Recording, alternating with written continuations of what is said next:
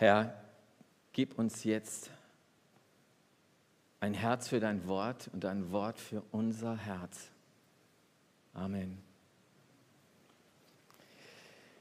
Ja, welche bedrohlichen Löwen kreisen um dein Leben? Was ist das? Wie heißen diese Löwen? Und ich möchte dir mal deutlich machen, was das sein kann. Eigentlich all das, was dir Angst macht, all das, was in die Enge treibt, all das, das sich niederdrückt, all das, das dir das Leben schwer macht, all das sind Löwen in deinem Leben. Ich möchte zwei kurze Beispiele am Anfang nennen und ihr könntet wahrscheinlich jeder aus eurem Beispiel eins nennen. Vielleicht stehst du gerade in so einer Situation, wo du sagst, da kreisen diese Löwen um mich herum und ich weiß nicht, wie ich damit umgehen soll. Es ist ein Ehepaar, viele Jahre verheiratet, und die Streitigkeiten häufen sich seit geraumer Zeit immer wieder. Und interessanterweise sind es jetzt plötzlich die ganz vielen Kleinigkeiten im Alltag. Fängt an mit der klassischen, nicht geschlossenen Zahnpastatube, ja, äh, bis hin zum Papierkorb, der ja nie geleert wird. Und so weiter und so, so weiter. Und irgendwann ver, verhakt man sich so ineinander und es kommt zu einem riesengroßen Streit. Es geht eine ganze Weile so. Und plötzlich tauchen eben diese Löwen in, im Herzen und im Leben dieses Ehepaares auf, die, von beiden Partnern. Und die werden umkreist und die Zähne sind spitz und äh, die Verzweiflung ist da. Wie wird es weitergehen? Gibt es eine, eine Zukunft für uns? Die Angst, wird meine Familie auseinanderbrechen? Das Versagen, das eigene, dass man merkt, ich habe versagt, ich kann mir selbst nicht vergeben, ich kann meinem Ehepartner nicht mehr vergeben wie soll ich diese Löwen jetzt abwenden?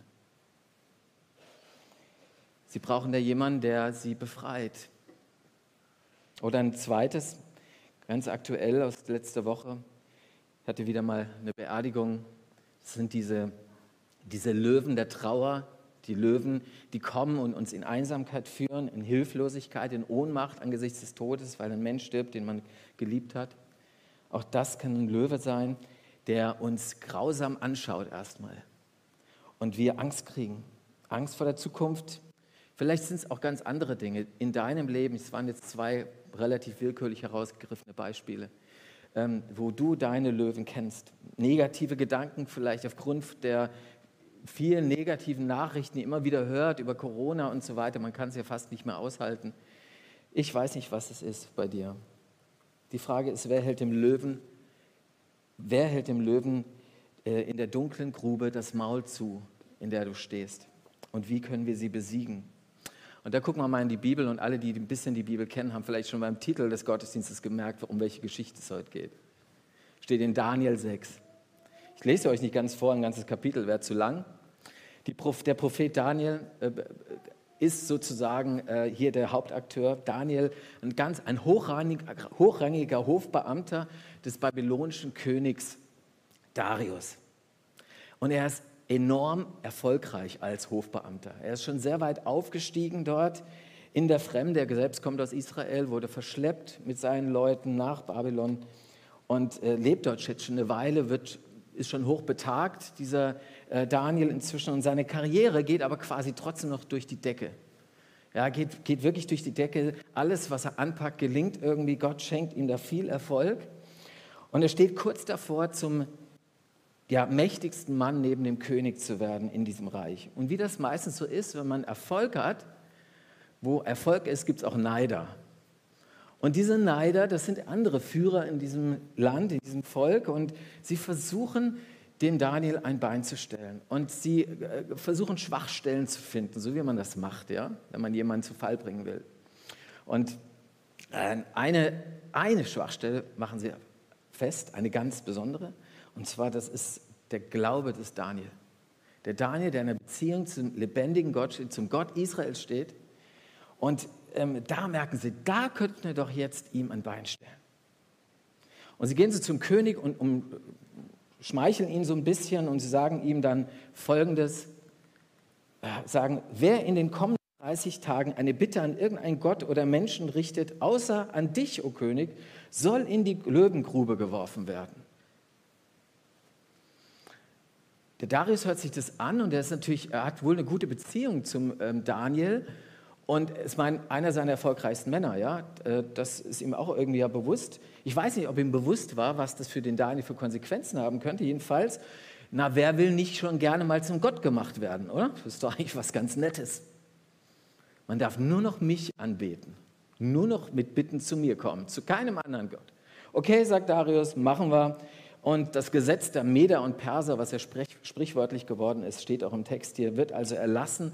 Also das Gesetz der Meder und Perser bedeutete, es hat also absolute Gültigkeit gehabt. Es durfte auf keinen Fall aufgehoben werden. Daniel hört das und weiß nun natürlich, er landet in der Löwengrube, wenn er zu seinem Gott betet, wenn er an ihm dranbleibt. Und ähm, er weiß, mir drohen spitze Zähne. Und was tut dieser Daniel in dieser Bedrohung? Schauen wir es uns mal an. Da sagt er, heißt es dann, als David davon erfuhr, ging er in sein Haus. Das obere Stockwerk hatte Fenster in Richtung Jerusalem, die offen standen. Hier kniete er nieder, betete zu seinem Gott und dankte ihm, wie er es auch sonst dreimal am Tag tat. Im Luthertext heißt es, wie er es zu pflegen tat. Also er tat es, es war eine, seine Gewohnheit. Also merkt ihr was? Er hört es. Die Löwen könnten mich eventuell erwischen, ich gehe aber weiter und bleibe treu an meinem Gott dran und mache das, was ich immer mache. Ich rede mit meinem Gott. Ich pflege meine Beziehung zu Gott. David ist treu, David ist standhaft, David bleibt beständig, auch obwohl er weiß, dass es ihn eventuell was kosten könnte. Und er bleibt im Gebet und das finde ich eben das Spannende. Also die Beziehung zu Gott zeigt sich immer auch in einem lebendigen Gebetsleben. Das ist ganz klar wie eine zwischenmenschliche Beziehung sich auch darin erweist, dass man im Austausch miteinander ist und dass da äh, Gespräch, Kommunikation stattfindet. Interessant ist, der Daniel, der betet nicht erst, ich sage es jetzt mal ein bisschen salopp, erst, nicht erst dann, wenn die Kacke am Dampfen ist. Ja? Also der fängt nicht irgendwann an und sagt, oh jetzt, wenn ich in der Löwengrube bin, dann kann ich ja mal anfangen zu beten. Ja, dann, dann war es das. Dann ist, dann ist der richtige Zeitpunkt wenn es mir mal schlecht geht. Manche Konfis sagen mir das manchmal und gesagt, ja, ähm, so nach dem Konfi-Jahr frage ich manchmal, wie, wie, wie sieht es denn aus? Möchtest, was möchtest du umsetzen in deinem Alltag, was, was du gelernt hast? Und dann hat letztens ein Konfirmand zu mir gesagt, ja mal wieder ein bisschen mehr mit Gott reden, wenn es mir schlecht geht. Es ist nicht schlecht, mit Gott zu reden, wenn es einem schlecht geht. Aber der Daniel, für den war das ganz klar, auch schon vor dieser Androhung, die da folgt oder diesem Widerstand, den er da erlebt, dass für ihn diese Beziehung zu Gott, diese Kommunikation mit Gott im Zentrum stand. Dreimal am Tag hat er mit Gott geredet, hat drei Gebetszeiten gehabt. Ich weiß nicht, wie viel du hast. Drei Gebetszeiten. Ich weiß nicht, wie lang die waren, aber dreimal am Tag hat er gesagt, ich bete zu Gott. Und ich nehme das als Kraftquelle für mich. Ich nehme das als Kraftquelle für mich. Gebet gehörte zu seinem Alltag wie der Kuss seiner Frau oder wie die Umarmung seiner Kinder, wenn die aus dem Haus gehen. So normal und alltäglich ist für den Daniel Gebet. Und ich glaube ganz fest, auch wenn es nicht 100% eindeutig wird in dem Text dann, aber ich bin der festen Überzeugung, dass diese, das die beste Vorbereitung war für Daniel für die Löwengrube. Die beste Vorbereitung war das. Wer in Hochzeiten seines Lebens nicht treu ist, wer in Hochzeiten seines Lebens nicht die Kommunikation mit Gott sucht, der wird in den Tiefen des Lebens nicht wirklich wissen, wo er hingehen soll. In Krisenzeiten bist du am besten gewappnet, wenn du vorher schon in einer lebendigen Beziehung zu diesem Jesus, zu diesem Gott stehst. Ah, dazu gehört ein beständiges Gebetsleben. Das ist ähnlich, wer gerade guckt jemand Olympia momentan? Gibt es jemanden, der Olympia guckt? Ja, okay, aber du guckst wahrscheinlich nur kompakt an, oder? Ja, also oder Franzi, keine Ahnung, stehst auch nachts auf und guckst, ja. Ich gucke auch ein bisschen manchmal und tatsächlich da auch, da ganz logisch, der Ernstfall, der tritt nicht erst, also der, der beginnt, also andersrum, der Ernstfall ist der, Wett, äh, der Wettbewerb dann bei Olympia, aber alle sind vorbereitet. Tagtäglich haben sie trainiert und dann beim Ernstfall gewappnet zu sein.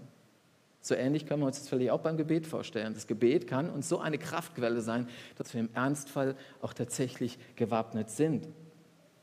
Um es vielleicht in einem anderen Bild nochmal deutlich zu machen, äh, das Gebet Die lebendige Beziehung zu Jesus ist Wasser, das wir ja jeden Tag brauchen. Wir brauchen jeden Tag Flüssigkeit und Wasser. Sonst können wir gar nicht überleben und so kann unsere Beziehung auch nicht überleben, unsere Beziehung zu Gott. Eigentlich brauchen wir immer Wasser. Und zwar nicht nur in Wüstenzeiten, wir brauchen immer Wasser. Aber in Wüstenzeiten dann ganz besonders. Und wenn ich dann nicht weiß, wo die Quelle wirklich ist, wenn ich sonst in den Hochzeiten meines Lebens nie zu dieser Quelle gehe oder ganz selten, dann weiß ich gar nicht, wo ich wirklich anzapfen kann. Und dann komme ich schnell in eine totale Verzweiflung. Und deswegen tatsächlich, ich will euch ermutigen, tatsächlich äh, dran zu bleiben im Gebet. Und ich glaube, das sind, ist die beste Vorbereitung für viele, viele Löwensituationen in deinem Leben, für viele Löwengruben, die vor dir stehen. Bleib dran im Gebet, pflege deine Beziehung zu Jesus, zu Gott. Und das ist die beste Vorbereitung. Und so ist auch der Daniel vorbereitet, als er in diese Situation kommt. Ähm, und das Spannende ist ja, das zeigt sich beim, beim Daniel auch, dass er, äh, dass er klare Prioritäten hat in seinem Leben. Ne? Also das Gebet hat absolute Priorität in seinem Leben. Er, äh, auch übrigens dann, wenn eben Gegenwind kommt. Das ist ganz klar, meine Beziehung zu Gott steht an erster Stelle, ganz vorne, weil er weiß, da ist die Kraftquelle. Das ist die Kraftquelle meines Lebens.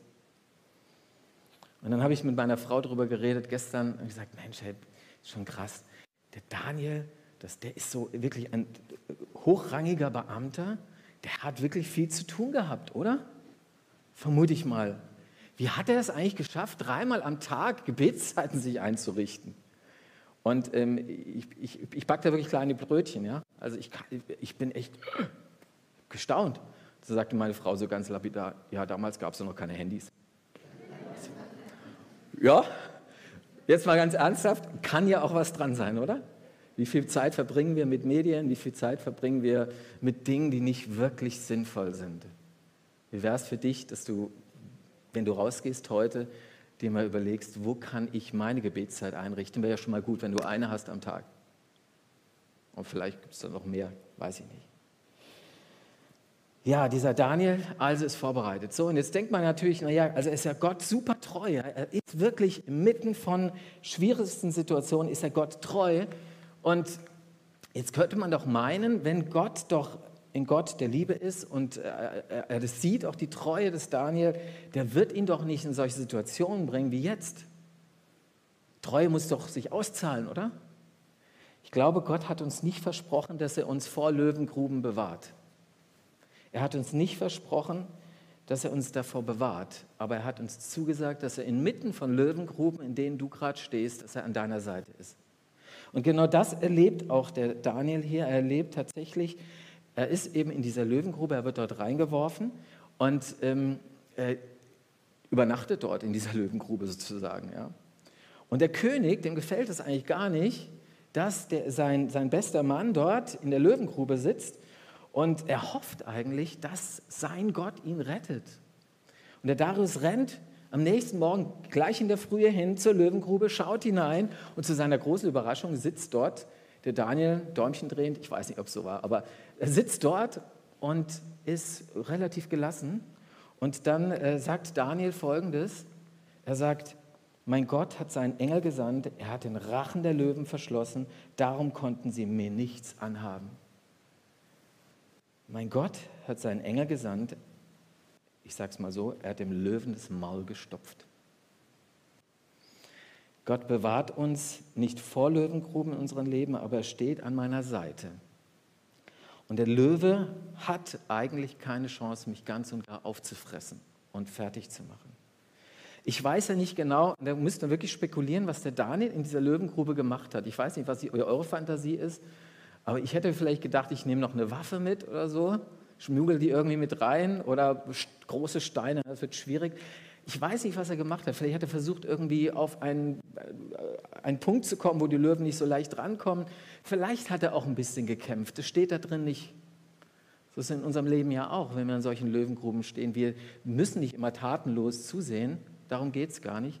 Aber interessanterweise am Ende sitzt er da zwischen den Löwen und dreht Däumchen. Weiß ich nicht. Aber er sitzt jedenfalls da. Das heißt, eigentlich tut der, Daniel nichts. Er ist merkwürdig passiv bei der ganzen Geschichte. Er ist merkwürdig passiv.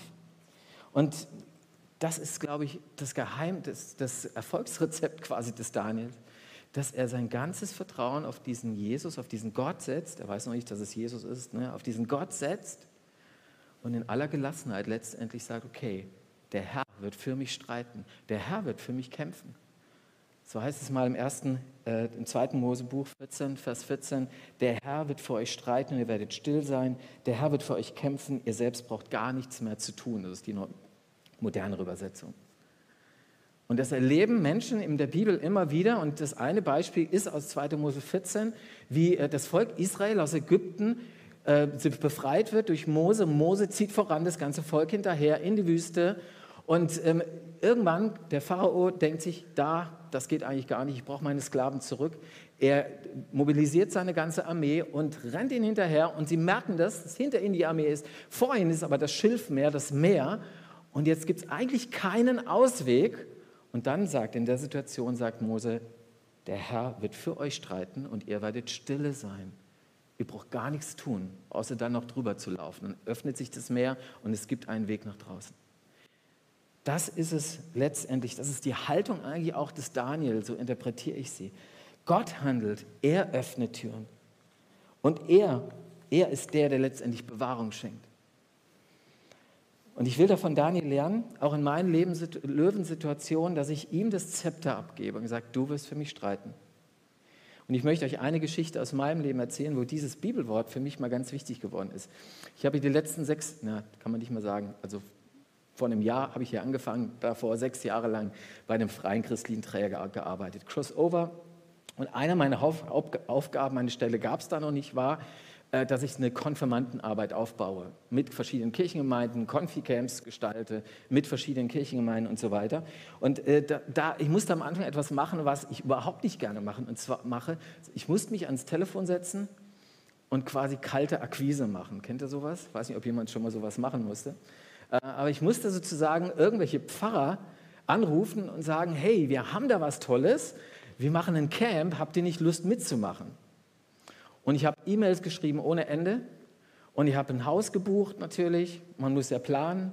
Und habe schon mir Gedanken gemacht, wie könnte das Camp aussehen, alles Konzept und so weiter, damit man dafür auch werben kann und so weiter und so fort.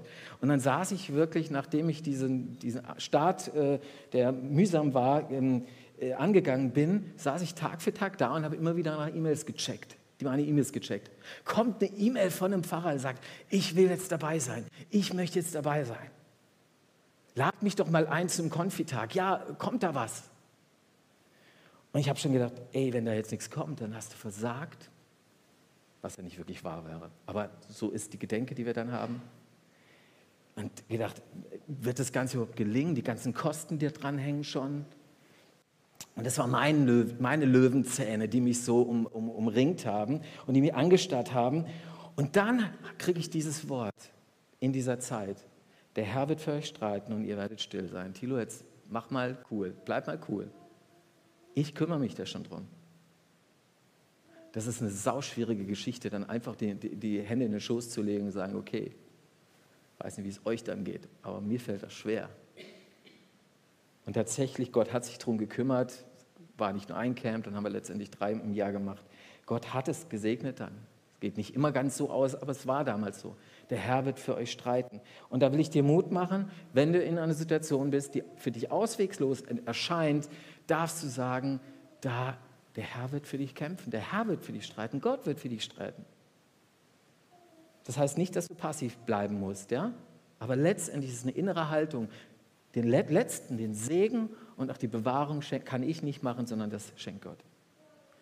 Ich will euch ermutigen dazu, dass ihr genau immer wieder diesen Blick auf Jesus gerichtet habt, der viel stärker ist als dieser Löwe, der euch umkreist und der ihm den, das Maul stopft. Und deswegen lasst uns von Daniel lernen, erstens beständig im Gebet zu bleiben, beständig in der Beziehung zu Gott zu bleiben.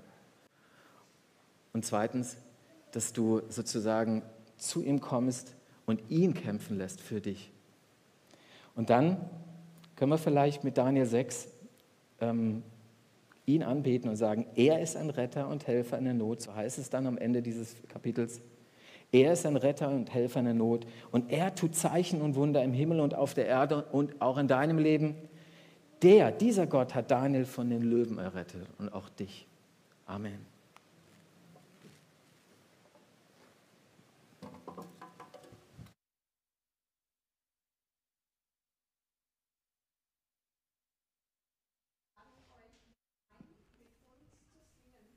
Mighty to Save.